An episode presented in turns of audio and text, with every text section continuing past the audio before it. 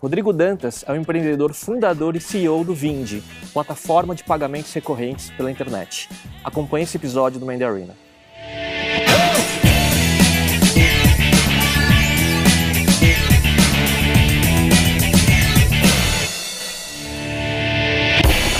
Olá, eu sou Miguel Cavalcante, esse é o Man in the Arena e hoje a gente tem o prazer de ter aqui com a gente o Rodrigo Dantas, que é fundador e CEO da Vindi. Né? Rodrigo, conta um pouco da sua história aí antes de você começar a empreender, você tem uma experiência grande na área de bancos e tal, seria Legal. bacana conhecer um pouco do seu background aí antes da gente começar. Legal, Legal. obrigado pelo convite, é, sou fã do Man in the Arena, assisto bastante. É... Bom, eu comecei, minha experiência é uma experiência financeira, né? eu fiquei 14 anos, 13 anos no Itaú, é... então eu tenho uma, uma vida empreendedora aí de dois anos e meio, de fato, eu me arrisquei um pouco fora do banco também, empreendendo, mas de fato eu assumi o, o papel como empreendedor mesmo há dois anos atrás, dois anos e meio atrás. E fiz uma carreira no banco, então comecei bem cedo, entrei no banco com 19 anos. É, antes do banco eu tinha trabalhado no, na CIA, era atendente na CIA. E aí fiz um, um, pouco de tudo antes disso. Trabalhei com os pais, é, sabe como é que é trabalhar com o pai, né? Então é o primeiro desafio mesmo, é, é trabalhar com gente da família. E saí da CIA, fiquei um tempo, é, um tempo parado, mas foi um, um, um primeiro, primeira conexão que eu tive com a internet. Porque eu tinha um amigo meu na, no bairro onde eu morava que ele vendia disco na, no bairro para fora do Brasil. E eu falei, como é que você vinil, faz isso? Assim? Vinil, vinil, vinil, vinil, vinil, clássico, assim, coisas antigas. Clássico, clássico, clássico. E aí eu falei, como é que você está tá fazendo? Ele me ensinou e falou assim, olha, tem uns caras fora do Brasil que compram disco, punk rock, MPB, então foi a primeira vez que eu tive uma conexão com internet mesmo, era 98, 99, acho que um pouco antes, 97, foi bem no começo da internet mesmo. É, o e-mail, acho que era zip e-mail, que a gente trocava com os, com os gringos lá. E aí eu virei um rato de sebo em São Paulo. Então eu chegava no sebo já, já dava o preço do, do disco. O Caetano Veloso dá para vender por uns 100 reais, estou trazendo para o valor de hoje, né? E aí eu comecei a ganhar um, um, dinheiro antes de entrar no banco, comecei a ganhar dinheiro vendendo disco na internet. Aí depois veio o Você eBay. Era um trader de disco. Isso. Você, você operava a margem é, do, exatamente do isso. cara que opera, trabalha no offline para o cara que trabalha no online. Exatamente isso. Então assim, eu chegava no sebo eu ficava três horas no sebo olhando o disco porque eu sabia qual o valor que era um ou outro. E aí eu comecei a pegar uma clientela forte no leste europeu de punk rock. Eles gostavam muito de punk rock brasileiro. Comecei a ganhar dinheiro antes do tempo mesmo. Então, inclusive meu pai chegou e falou tá vendo droga? Você tá, trabalhando, não vendo esse dinheiro, né? Muito bom. E, e aí eu comecei a me conectar um pouco com o negócio e-commerce, que nem existia e-commerce no Brasil ainda. E até tem um caso curioso que um dos, dos caras que compravam um disco da gente na época, ele queria uma bota de um, um roqueiro, um, um punk brasileiro. Ele queria uma bota, mas uma bota usada. E aí um, um amigo chulé. meu é, falou assim, cara, eu não conheço nenhum punk com bota usada, vamos pegar essa bota, vamos raspar no asfalto, vamos mandar para ele. Falei, cara, não faz sacanagem com o cara que. E aí acabou, eu, eu acabei arrumando um emprego no, no, banco por intermédio de uma namorada que eu tinha. E, e aí começou minha carreira é, corporativa mesmo, né? Entrei como contínuo, aí fui caixa, fui chefe de serviço, fui tesoureiro, fui gerente operacional e aí entrei na área comercial e tive o privilégio de cair numa área que atendia empresas. É, isso em 2000, 2005, 2006. Então, foi o primeiro contato que eu tive com, com o ramo empreendedor mesmo. Que aí eu tive contato com empreendedores de tudo, todos os tipos, né? não só empreendedor que, da web. E foi uma escola mesmo. Aí começou a minha escola mesmo a, é, a saber o que, que, o que, que o empreendedor pensa, o que, que ele faz para ganhar dinheiro. E a grande virada de chave foi um, uma mudança que eu tive. Eu fui para Berrini, na, na uma, uma avenida bem movimentada em São Paulo, e as empresas de tecnologia estavam caindo lá. Então, estava chegando o Google, chegou o Mercado Livre, chegou a SAP, e eu caí justamente numa plataforma de negócios que atendia essas empresas. E tecnologia na época era um negócio muito incipiente ainda, né? apesar de ser 2005, ninguém conhecia software de fato. Né? E, e aí eu acabei fazendo um pouco do elo entre o banco e essas empresas que estavam chegando no Brasil. Aí fui promovido, fui para um outro lado da cidade, fui para o centro da cidade e, e acabei tendo um, uma outra experiência que foi uma experiência que eu uso até hoje, que foi o contato com o Venture Capital, que eu acabei caindo numa agência que a Mona X tinha várias, vários investimentos lá Então eu acabava sendo um elo isso, né? entre o VC e o banco. Então só tem, tem um caso curioso que a Baby, quando chegou no Brasil, antes Sim. dela ter uma conta corrente, o Davis mandou um e-mail para mim lá de fora que ele precisava chegar no Brasil, precisava ter uma, uma bancarização, indicar advogado, tudo. E aí eu fiz o elo, foi aí que eu conheci, acabei conhecendo o IN nesse, nesse período aí. E eu acabei vendo um outro tipo de empreendedorismo, que era os caras que estavam ganhando dinheiro na internet mesmo, né? empreendedorismo web, né? E aí eu co- comecei a olhar aquilo e falei, bom, esses caras estão, o que que esses caras estão fazendo? Deixa eu olhar um pouco mais, mais a fundo, né? Tem até a história do Marco Gomes, que quando a gente foi, eu recebi essa conta, eu era executivo da área, e muito jovem, você vai abrir uma conta, o banco olha com fala, o que que esse cara, 19 anos, 18 anos abrir uma conta, é difícil re- respeitar as regras do banco e falar, meu, está acontecendo um movimento diferente em São Paulo, de empreendedorismo, então era uma coisa muito nova ainda, e eu acabei fazendo esse elo entre o banco. E logo após eu fui promovido de novo, e aí é, foi minha primeira experiência empreendedora, mas ainda trabalhando. Eu, me eu arrisquei dentro do banco a criar um e-commerce, dei uma olhada, dei um, fiz um panorama do que estava acontecendo, e o que estava na minha frente assim era perfume, porque eu tinha uma sogra que, por coincidência, era gerente de importação de uma grande importadora, e eu tinha uma conexão com o e-commerce, eu falei, bom, vou arriscar nisso aqui. Aí eu peguei um, um dinheiro, acho que um mil e poucos reais na época, investi numa página no e-commerce e comecei a vender perfume do nada. Começou a cair pedido, minha sogra falou, ah, você tá brincando? Eu falei, não, tá, tá entrando. e aí foi, foi passando o tempo, a gente eh, levantou o dinheiro com esse e-commerce, montamos uma loja física num shopping na, na zona sul de São Paulo, com o dinheiro que a gente pegou, então gente praticamente não gastei nada. Então foi a minha primeira, minha primeira experiência como empreendedor, só que foi uma experiência difícil porque eu não saí do banco para tocar o negócio. E a, a, a- a boa e péssima decisão que eu tomei na época foi ter colocado minha esposa no negócio junto com a minha sogra. E aí virou uma bagunça na família. Elas começaram a brigar e eu falei, bom, é, testei, é, já sei como é que funciona esse negócio. Acabei vendendo o e-commerce, eu fiz um, um pequeno exit aí pro, pro um, meu cunhado que estava saindo do banco também. Falei, cara, toca você, as lojas e tal, vendi a empresa. Que eram lojas físicas, né? É, tinha uma loja física e tinha o e-commerce. E foi, foi legal porque o e-commerce ele começou numa época que o pessoal estava tendo acesso a perfume importado. Então o pessoal não viajava para os Estados Unidos como viaja, viaja hoje, né? Quer dizer, hoje com o dólar não está nem, nem tá, não tá tão assim. Viajava. Mas, por exemplo, em 2011, eh, as viagens eh, acabaram eh, dando um- uma quebra um pouco nas lojas Sim. de perfume, porque o cara viajava trazendo Era bagagem um monte. trazer, é. né? Mas a gente começou no momento certo, que o cara não tinha acesso a perfume. E, é e era engraçado que, mesmo com a crise, por exemplo, as crises que aconteceram nesse, nesse período aí, as pessoas não paravam de comprar perfume.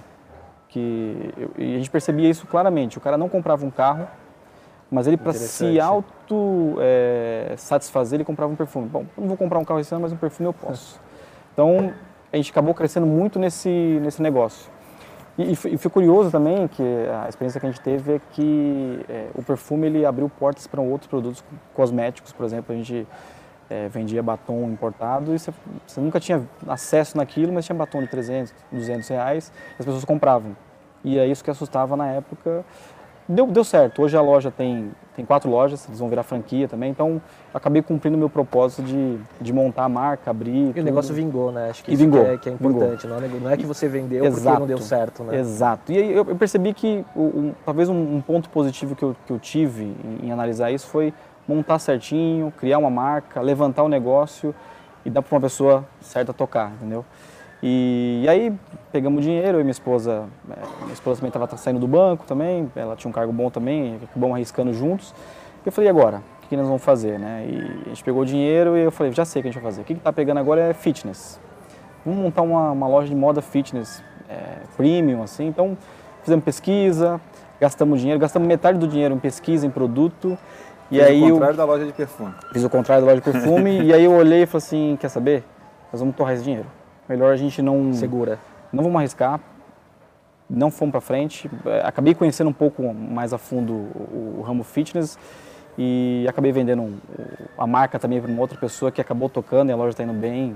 Então, foi o nosso, nosso primeiro ensaio como empreendedor. Só que não tem volta.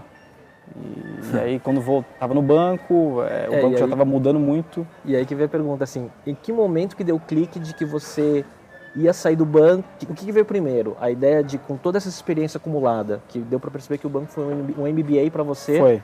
talvez você nem tivesse isso claro, mas estava se formando, né? Exato. E aí, o que, veio primeiro? A vontade de sair para empreender ou a ideia de um negócio que você falou, putz, é isso que eu vou fazer e vou largar o banco porque eu acredito muito nisso? É, na verdade, foi uma transformação mesmo. Eu fiz um curso em Stanford em 2011 e já voltei um pouco é, com uma coisa diferente. Então, você já olha o mundo corporativo de forma diferente. Então, é, eu vivi num ambiente, é, infelizmente, infelizmente, ele era bem competitivo, então era, era, muito vaidoso também. Então eu comecei a me, me descolar um pouco desse ambiente de vaidade. É, tem até um caso emblemático que eu tinha um diretor que eu, eu comprei um Fusca, que eu gostava de Fusca na época, e eu ia para as reuniões de Fusca. Então o pessoal chegando de BMW, chegando de carro importado, e eu chegava Mas de era Fusca. Um Fusca tudo arrumado. Assim. Fusca bonito, bonito, é. bonito, bonito, bem bonito. E aí ele me chegou de lado e falou, cara, assim, posso pedir um favor? Assim, não vem com Fusca, cara vem com outro carro, sei que você tem outro carro tal. E já era um momento que eu já estava assim, cara, eu não, sou, eu não faço mais parte desse mundo, né? Então já estava me preparando para a saída. E aí eu me dei um plano. Isso foi em 2011, 2012. Eu falei, eu vou ficar mais um ano. Né? E planejei minha saída, mas eu não planejei ser empreendedor na minha saída. Eu planejei minha saída para ir para um outro, um outro lugar, é, arrumar um outro emprego, um executivo também. E planejei minha saída um ano antes, chegou uma data, eu avisei meus chefes, ó, dia tal eu vou sair, mas por quê? Tem aquele negócio de negocia, fica, tal, proposta de aumento. E aí no dia 1 de julho de 2013 eu tomei a decisão, entreguei a carta, é, assim, era uma coisa incomum na, na época ainda, agora está ficando um pouco mais comum sair de um... Porque eu tinha um, eu cargo, era um cargo executivo, eu tinha um, uma, é, uma vida dinâmica também, então não posso falar que era rotina, então na verdade eu já estava me desplugando para uma coisa que ia acontecer. E aí uma semana depois assim, de eu ter saído, tomar a decisão, eu conversando com uma pessoa num café, um amigo meu, ele falou, cara, tá acontecendo um negócio nos Estados Unidos que eu, que eu tô olhando já há um tempo já e queria que você desse uma olhada junto comigo porque eu tenho uma empresa de games que quer vir para o Brasil e ele só viria se tivesse uma coisa assim. Aí eu falei, deixa eu dar uma olhada, aí eu fiz uma pesquisa rápida, dois, três dias, voltei para ele e falei, cara, é muito louco isso, cara uma empresa nos Estados Unidos com 150 clientes corporativos, fazendo isso só era, isso. Isso era o sistema de pagamento Exatamente, é, focado em assinatura. Com assinatura. É, e aí eu peguei aquele documento, olhei para fora, olhei para o Brasil e falei, fala para esse cara que a gente vai atender ele. E fizemos um projeto piloto, o cara não veio para o Brasil, acabou não vindo, mas eu olhei e falei, cara, vamos seguir isso aqui porque vai dar certo. Eu estou sentindo que tem um momento bom para a gente investir em, em, nesse negócio, que está crescendo bastante. Nunca tinha trabalhado com software, é, nunca tinha é, é, feito gestão de TI, que é uma coisa que foi muito, muito desafiador para mim no começo. Mas ele falou, não, vem comigo que a gente vai junto. Então eu acabei montando a, a Vind, assim, no espaço de duas semanas depois que eu saí do banco. Então a minha ideia era ficar três meses parado. Mas você não é programador, né? Você não. contratou desenvolvedor? Não, Como é então, foi esse processo? Esse, foi, esse processo foi duro. Esse processo foi duro. Duas semanas depois, sentamos lá, uma cadeira, e agora? O que a gente vai fazer? E aí eu fui atrás de um sócio técnico. E para achar um sócio técnico desenvolvedor é, é, é uma. É, assim, eu acho que deviam ter um produto no Brasil para achar CTOs. Né? Se eu puder montar esse produto. CTO, né? Isso, exatamente. Simultâneo. Exato. E aí, conversando com algumas pessoas, ó, tem fulano, tem fulano, só que você chegava para conversar com uma pessoa dessa, ela não, ela não tinha o espírito empreendedor que a gente tinha na época. Eu e estava ganhando muito um bem. salário X. E estava ganhando muito bem, e então era, era difícil mesmo você convencer uma pessoa, só que pesquisando um pouco mais, a gente achou uma pessoa com o nosso perfil também, que estava ganhando bem igual eu no banco também, e falei, olha, teu negócio aqui, você vai ganhar X, vai ganhar 30, 20% do que você ganha, mas vai ser sócio. Então ele te convenceu, ele veio para a operação. Isso foi julho, final de, final de julho, e em agosto o produto estava pronto. O MVP estava pronto, assim, era bem ruim mesmo, ruim. É, mas lançou. Mas eu vendi. Você nasceu então, com um cliente já? Lançamos com um cliente. Então eu cheguei e vendi para um, uma pessoa. Quando eu voltei com aquele contrato, eu falei, cara, é isso. É, já sei. Se um comprar, 10 vão comprar. Se 10 comprarem, 100 vão comprar. E, e, aí foi, foi indo. E isso que eu ia te perguntar, assim, você tem uma, uma experiência grande com vendas corporativas vendas. No, no, no, Itaú. Isso Exato. você usou muito isso muito, nesse início? Muito, Porque hoje muito. é uma... Eu vejo assim, eu já, eu tô... Antes dele, dele vir aqui, assim, eu me cadastrei na Vind, eu... Uhum.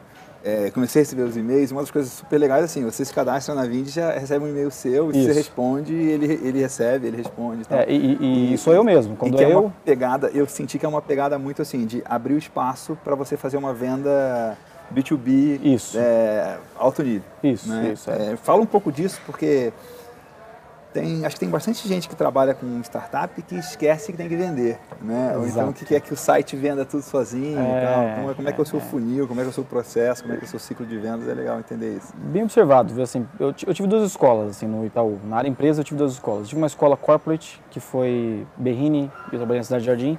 Mas eu tive uma experiência fantástica no Largo 13. Essa experiência no Largo 13, essa é uma experiência de varejo mesmo. É, tinha uma plataforma que estava tendo um problema de, de, de, crédito lá e, Rodrigo, você vai para lá resolver esse problema. Largo 13, não, é, não, sei se todo mundo conhece o Largo 13 de Maio, aqui o Largo 13 é bem dinâmico mesmo.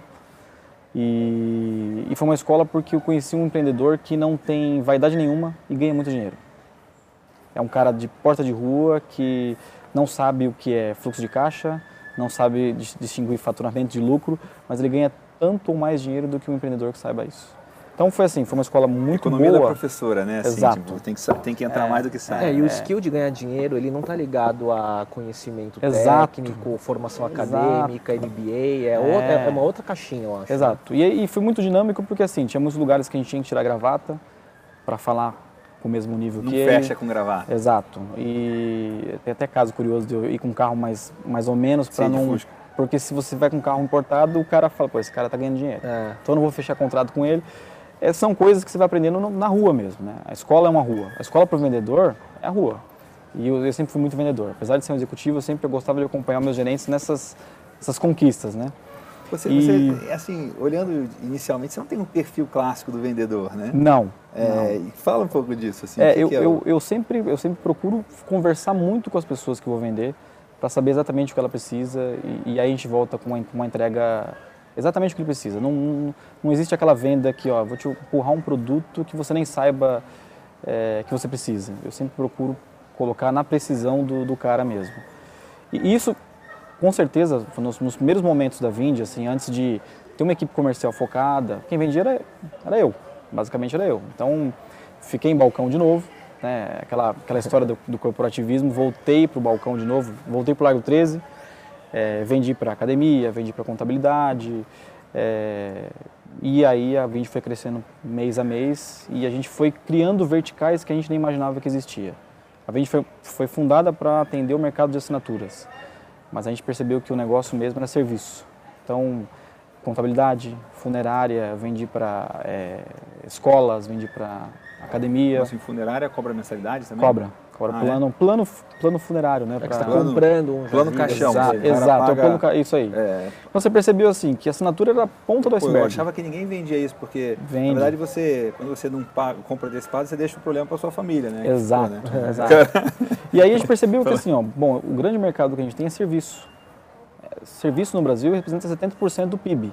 Então, é, se você pegar serviço, plano mensalidade de assinatura está inserida nesse mercado. E, e, aí a gente abriu a cabeça um pouco mais, não vamos ser tão online assim não, vamos, vamos olhar para a rua, não vamos ser tão e-commerce, vamos ser commerce, né? Vamos, vamos pegar o que tá, o dinheiro onde está, está na rua. De novo o background dele, né? É, histórico. É, exato, do exato. mundo real, entre aspas. Né? Isso, e antes, até antes de contratar uma equipe comercial, eu vendi 130 contratos da Vind, eu.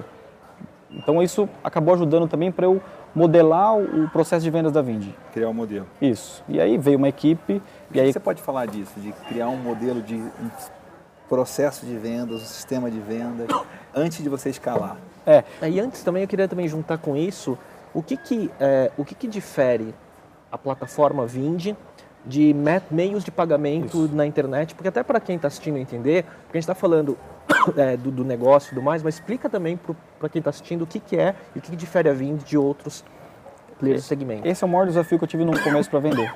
Explicar por que, que o cara tem que. O cara estava usando o PagSeguro e usar a Vind. Por que o cara estava usando uma Cielo simplesmente e usar a Vind.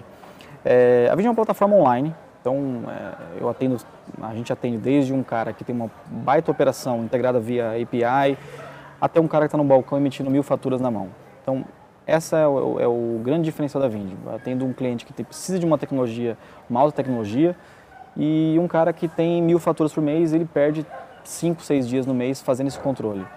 Então, a Vind ela é, um, ela é, uma plataforma que ela tem vários meios de pagamento dentro. É, cartão de crédito, boleto, débito em conta.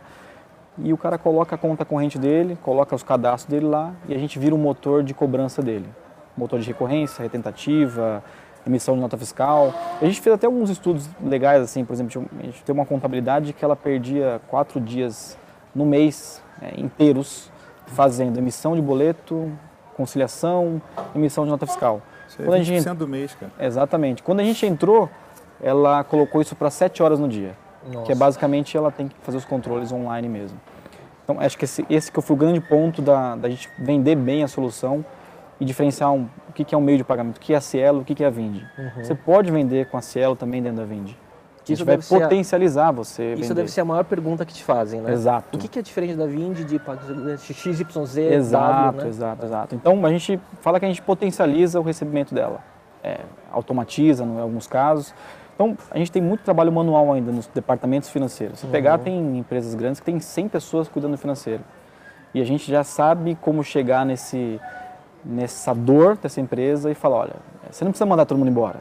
Mas, cara, você não precisa perder tanto tempo fazendo isso. Foi o grande, o grande lance da venda também. E foi aí que a gente treinou as equipes para fazer exatamente isso. Entendi. E... Fala do seu fluxo de, de vendas e aprendizado nisso, porque quem tem processo de vendas longo, é, você deve ter todo um processo, um, né, você tem que explicar o conceito, depois você é. explicar por que, que você é a pessoa que é capaz de resolver aquele problema. Né? É, é. é. Mas sabe que eu fui um bom vendedor também para vender a Vind para os meus sócios, porque eu comecei com duas pessoas e eu acabei fazendo um, um processo de venda para trazer novos sócios para a operação. Que eu, eu fui muito ousado também num ponto de ter vendido para a Smart Fit, um contrato que eu nem sabia se eu conseguiria atender ou não e aí acabei vendendo o contrato e nesse, nessa venda desse contrato eu conheci o diretor de TI, fiquei próximo dele lá, o, o Wagner, e eu acabei convencendo ele a ser o nosso diretor de TI na Vind.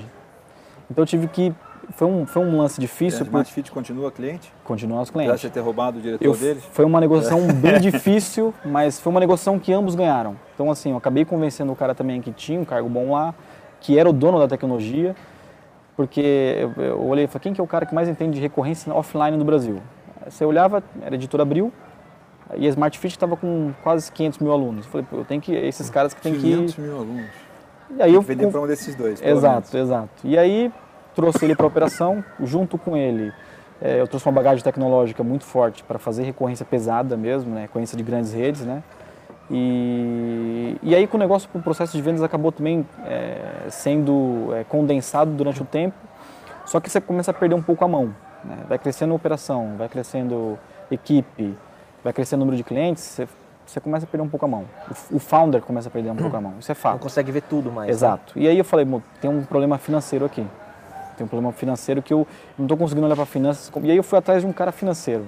Foi o mesmo sofrimento que eu tive para achar um cara de TI só que por coincidência, eu conversando com um, conversando com outro, eu fui almoçar com um ex-chefe meu no Itaú, que ele era diretor do Itaú, eu falei, Tô, me ajuda a achar um cara. Eu falei assim, cara, eu.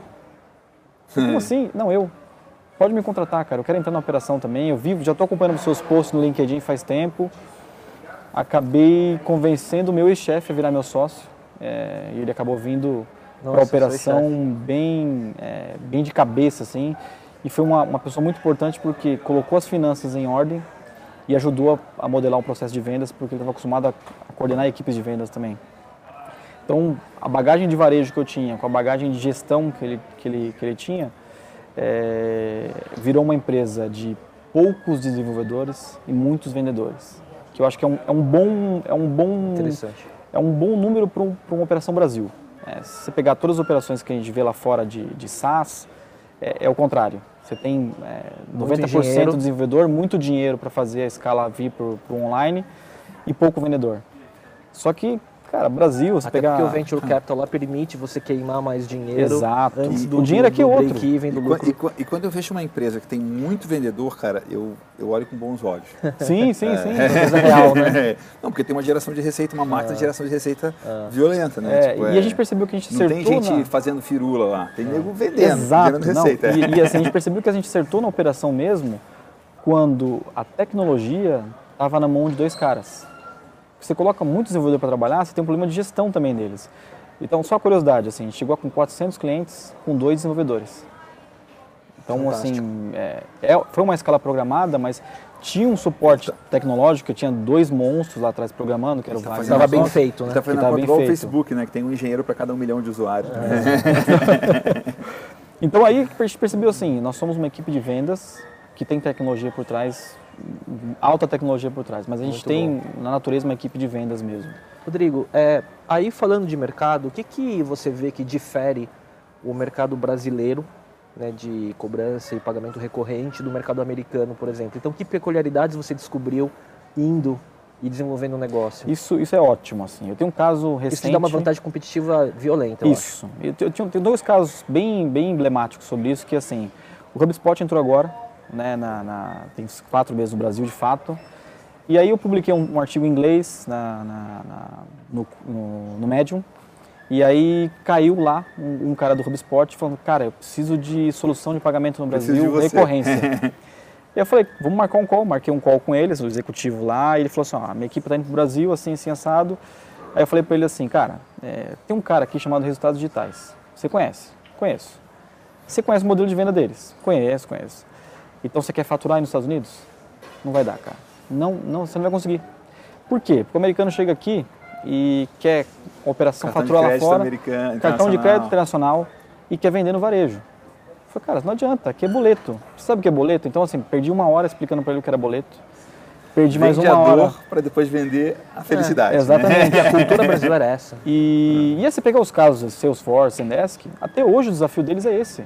Cara, os caras não vendem através do boleto. É. Uma empresa que não tem cultura de ter um cartão corporativo não vai fechar um contrato com o Salesforce porque... Não, a Zendesk tem até uma saída, eles vendem com câmbio também. Mesmo assim é um grande desafio. E o outro é invoicing. Exato, Tipo, invoice. a, a empresa que tá, com- pode até ter o cartão internacional, mas quer a nota fiscal. É Exato. contraintuitivo, Aqui. é contraintuitivo para o Então, assim, é- é- acho que esse que é o, que é o, que é o caso mais, mais crítico para uma empresa americana que quer vender muito no Brasil. Se ela não adotar um modelo brasileiro, ela não vai vender como uma empresa brasileira. Eu tenho até um caso de uma empresa que a gente atende, atende que acabou concordando com, com as minhas meus argumentos lá, que foi a Benchmark Email, que é uma concorrente do MailChimp. Ela é uma empresa com na sede na Califórnia também, só que ela veio com um modelo porque a gente falou para eles, cara, não adianta, você tem que montar uma empresa no Brasil, vai ter que faturar em boleto, vai ter que emitir nota fiscal. Está indo bem por quê? Porque tem esse modelo brasileiro. Né? Então, é, eu, eu espero que, que ainda co- continue dessa forma, porque resultados digitais ainda vai ter um caminho muito grande, porque a gente vê que os caras não vão fazer um modelo, um modelo que precisa ser feito aqui. E aí tem outro caso também que... Resultados é, digitais é cliente sua? não, não. Ainda Mas não. eu acho, eu, eu gosto muito do modelo deles. E- e de venda. A um gente, é, a parênteses. gente é super amigo do, do É, Eric. É, né? e um- fazendo parênteses, eu acho que a resultados digitais tem uma longa estrada para Não, crescer. é, é, tem. Tipo, ganhando Tem. mais vantagem competitiva É. ainda, até por causa dessa questão cultural. porque não tem uma cabeça de SaaS americano. Se tiver com a cabeça, não vai vender. Né? Então, é, e aí eu fui para o Vale do Silício com o pessoal do Tech Mission, que o, o Marco Fishbank veio aqui, o, o Flávio Pipa também, e o investidor da Salesforce falou para mim que é, recorrência não é um bom negócio nos Estados Unidos ainda, porque lá é muito fácil. Todo mundo consegue construir um robozinho para fazer recorrência. Quando eu expliquei para ele que no Brasil a gente tinha um negócio chamado parcelado e boleto, ele falou, não, eu não tinha noção disso. Você viu, o cara, investidor do Salesforce, investidor do Zuora, que é o benchmark do- da recorrência lá fora. O cara não sabe o que, que é boleto, o que, que é parcelado, Porque é uma jabuticaba isso, né? é difícil. É difícil Mas aí não, não conhece o Negócio- princípio do, do- da cultura Isso, financeira isso, brasileira. mas é que só tem no Isso, Brasil Que é isso. base. É, então. Só tem no Brasil, né? E aí quando eu consegui explicar isso para ele, ele falou, agora eu entendi. Agora eu entendi o que você está fazendo lá. Eu não tinha noção. Então, é bem difícil entender o- os meandros do- do- da forma que o Brasil trabalha para cobrar um cliente. Né? Uhum. Então, Muito. E uma das coisas que, isso é uma coisa que até um, não sei se é segredo, mas é uma brincadeira, né? Que a gente gosta de convidar pessoas para vir conversar aqui, que são, o principal critério é uma pessoa que a gente gostaria de conhecer e gostaria de aprender com ela, né? É, e você, é, mas tenho, conheci o Léo já, a gente já está em contato, um amigo meu que trabalha com recorrência, especialista em recorrência, é, tinha falado de, de vocês, usa o sistema de vocês. É, então, assim, a gente está estudando modelos de recorrência para lançar produtos Sim. de recorrência no meu negócio e tudo mais. Então, assim, quais são os erros ou as recomendações para quem está querendo montar um negócio que usa o modelo de negócio de recorrência, de assinatura? Que, que, que cuidados que tem que tomar? é, a gente, assim, com esse negócio da assinatura, né, a gente acabou criando algumas, algumas ferramentas para atrair mais cliente e a gente criou um evento chamado Assinaturas Day, que acabou um evento, a gente meio que brincando no evento, o evento, o evento ficou um pouco sério, assim, porque a gente Chamaram montou... todo mundo do mercado Exato. que tem, que tem assinatura, Exato. tava lá, né? E foi curioso que a gente montou uma landing page e publicamos uma landing page e começou a cair uns caras pesados. De repente caiu, pum, Zendesk. Aí eu falei, caramba, será que tem alguma coisa aqui? Aí comecei a ligar para um, para outro, que estava se cadastrando. Eu falei, cara, vocês querem participar do evento? Fizemos um evento. O primeiro evento foi 20 pessoas, o segundo foi 30, o terceiro 30. Aí o quarto a gente fez um de 300, 300 pessoas. E a gente tem uma lista de espera agora de 500 pessoas. E a gente Eu vou percebeu... querer ir no próximo. Não, com certeza. e, e a gente percebeu que, é, mais do que é, vender, eu tenho que educar o mercado de assinaturas. Sim. E para educar o mercado de assinaturas, eu preciso conhecer um pouco mais dele. Então hoje a Vind é um- uma espécie de hub mesmo de ideias. Então chega cara lá, Rodrigo, eu quero vender ostra por assinatura. É curioso, mas isso já aconteceu. Eu falei, cara, mas ostra por assinatura? Será que isso Carne é tão recorrente? Né? Então isso, isso, a gente tem essa atração, então vem muito projeto lá e a gente acaba ajudando os projetos que a gente acredita muito e a gente acaba aconselhando os projetos que, que, que a gente acredita que, que tem uma- alguma coisa para amadurecer ainda. É, a grande dica que eu dou é assim, é, o, o negócio tem que ser recorrente de fato, ou seja, você tem que ter um público que consome aquilo é, mensalmente, semanalmente, bimestralmente em alguns casos, ou seja, tem que ter um consumo esperado e ele tem que ser conveniente. Então, é, todos os projetos de assinaturas que você vê, é, de, de clube de assinatura, serviços digitais, eles, eles batem nessas teclas, é, são convenientes e, e eles são recorrentes demais. E tem projetos que acabam achando um meio termo aí, não são muito recorrentes, mas acabam fazendo assinatura para vender mais. Mas você vê que isso nos É um sustenta, conforto, né? nos Aí sustenta é- muito. é alto. Exato. Então assim, tem dois casos que eu acho, assim, para mim o melhor caso de recorrência de produto no Brasil é o Club Beer de cerveja. Você pegar ele tem um churn baixíssimo e, e é um case mesmo de, de cara que está fazendo um trabalho com cliente de curadoria mesmo. Então o cara não cancela Beer. por quê? É. Por que o cara não cancela? Porque o cara precisa daquilo. Não é simplesmente entregar a cerveja lá. Tem uma história atrás da cerveja, é, tem aquela coisa é, psicológica de servir a cerveja em casa, fazer inveja É, pro o cunhado. ritual, né? o- enfim. E, e eles fazem um negócio tão legal com um assinante e, cara, que é coisa mais recorrente no Brasil que cerveja? Então, depois dele entrou E uma ainda mais pancada de especial gente. que o cara gosta de conhecer coisas novas, então ele na verdade ele não está comprando, Exato. ele não está repondo o estoque, ele tá cada mês ele está descobrindo uma coisa exato, nova. né? Exato, exato. Então, assim, é, os bons produtos de assinatura, eles são, eles fazem parte da vida da pessoa mesmo. É, e, e a gente tem bons exemplos e maus exemplos. Tem, algum casos exemplo que que quebraram. errado que você pode contar? O caso, o caso mais, é, mais famoso é o da Shoes For You, que Ah. teve dinheiro da Axel Partners, é, colocaram uma grana boa no Brasil para fazer essa operação de é, assinatura de sapato. Eu conheci os, os empreendedores na época, é, fechou a operação. Dois anos depois fechou a operação com 12 mil assinantes, eu acho. Porque eles meio que davam um negócio muito, muito grande de upfront. Mas assim, né? aconteceu, co- aconteceu vários problemas no, no- no início. E Esse é um dos temas do Assinaturas Day. Mostrar para quem está fazendo assinatura, cara, olha só o que aconteceu. É, Não faça isso. Não faça isso. Mas sabe que foi um bom, um, um bom momento de assinaturas para ver, para tirar aquele problema que a gente teve também com os clubes de compra. Uhum. O Chus foi, olhou, os caras olharam para ele e falaram, meu, eu não vou investir nesse negócio pesado porque, olha, teve um cara que quebrou, o cara era grande, o cara quebrou. Então vou entrar um pouco mais Foi tímido, bom até pra- foi ótimo. Como exemplo para o mercado, Foi de um, ótimo, um foi exemplo do que ótimo. não fazer. Foi né? ótimo. E aí se descobriu que sapato não é recorrente. Sapato é recorrente, mas não- serve para ser comprado no, Por modelo de assinatura. Pelo menos no Brasil. Pode É, ser o que lá que fora. acontecia com as mulheres é assim, no terceiro mês a mulher tinha sete pares, oito pares de sapato e falou, o que, que, eu- o que que eu vou fazer com isso? É. E, e aí eles decidiram encerrar a operação, mas tem bastante caso que deu errado, bastante caso que deu errado. Pura aventura, pura aventura, assim. Mas eu acho que o mercado é muito mais maduro do que aconteceu com os clubes de compra, assim. Um Rodrigo, negócio interessante é que essa questão dele fazer o evento, ele vira um hub, ele É. vira uma autoridade. Me lembrou um pouco a história do, do, do e-mail, né, do Exact Target. De... É, então, porque até falando disso, né? Eu queria juntar duas questões em uma que é assim, uma é, dá para perceber que não é, não vem do Vind, vem de antes.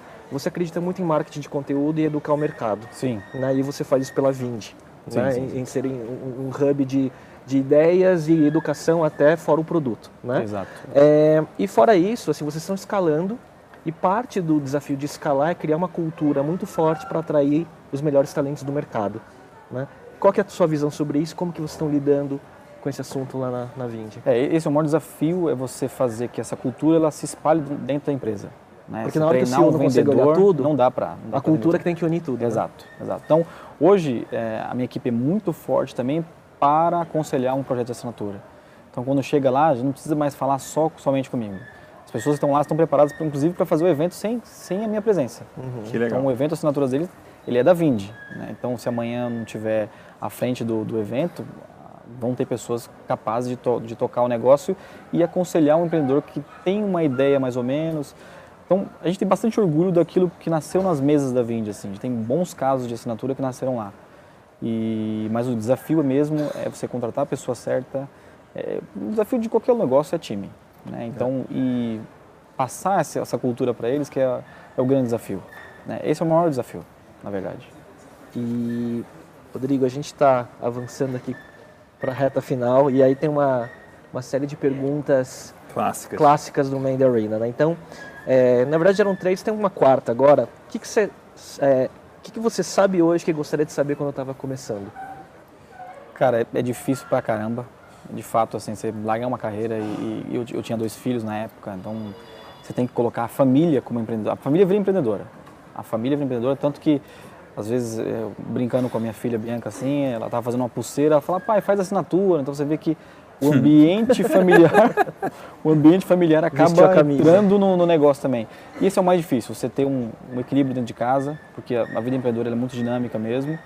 E, e, ter essa, essa coisa de ser empreendedor de fato, eu digo para vocês que é difícil, mas é, mas é gostoso. Assim, é tão difícil quanto gostoso. Assim. Muito legal. Que livro que você gostaria de indicar para quem está assistindo aqui? Legal. Eu, tenho, eu, tenho um, eu, eu, li um livro, inclusive o pessoal da Zendesk que me, me deu uh, três meses atrás. Foi um livro do fundador, do Mikko Sven. Ele escreveu um livro chamado Startup Land. Ah, eu, tenho, eu comprei no Kindle, só que não li ainda. Ele é Falta muito seis bom. páginas para você começar? Falta mais do que seis páginas. Ele é muito bom porque é a cabeça de um founder que veio da Dinamarca, foi para o Vale do Silício, ele mais um outro programador, e conseguiu construir uma, uma empresa daquele tamanho, com IPO, então, é, a cabeça dele, funcionando como empreendedor no meio daqueles gigantes, ele, ele, ele, colocou isso no livro. Isso, quem é founder, ele se sente dentro do livro. Que legal. Muito legal ler. o livro. Vai acelerar a minha, minha leitura. Hein? E, na verdade, eu vou fazer até aproveitar aqui o momento para fazer um, um pré-anúncio. Né? Eu, eu, o Murilo Gun tem uma palestra chamada Life as a Service. É, essa palestra virou um pequeno livro e eu me juntei com ele para escrever esse livro. O livro saiu, saiu agora revisado, então provavelmente nos próximos dias a gente vai estar lançando um livro aí que legal, Tem a ver parabéns. com assinaturas também? Tem a ver com economia do acesso, tem a ver ah. com assinatura, a economia do compartilhamento. Que legal. Bola, então, parabéns. Murilo é um cara que eu gosto muito. É parabéns. Cara... A gente vai é, querer uma edição autografada, beleza? E, e, o legal, com certeza, e o legal é que o livro já nasce na, na, economia do acesso. Eu encontrei o Murilo duas vezes na minha vida. A gente conseguiu escrever um livro juntos. Figura fantástica. Então, que legal. Já nasce com esse propósito Life as a Service também. Muito bom. Legal. Parabéns. Obrigado. Que bacana. É... E a, a penúltima, porque a última é sua. É, tá é, qual lição que você gostaria de deixar de empreendedorismo para o público que assiste o Mind Arena? Tá, eu acho que vou deixar uma mensagem para os empreendedores mesmo, é pensar com a cabeça no Brasil é, e pensar, sair um pouco, a gente está aprendendo a virar empreendedor ainda, a gente tem um, uma cultura muito nova de empreendedorismo, tomara que algumas iniciativas ensinam o pessoal a, a, a se preparar um pouco melhor para isso. Eu acho que o, a principal lição é, é ter uma cultura de venda, é, não achar que aqui é o Vale do Silício, né, que o dinheiro aqui é outro.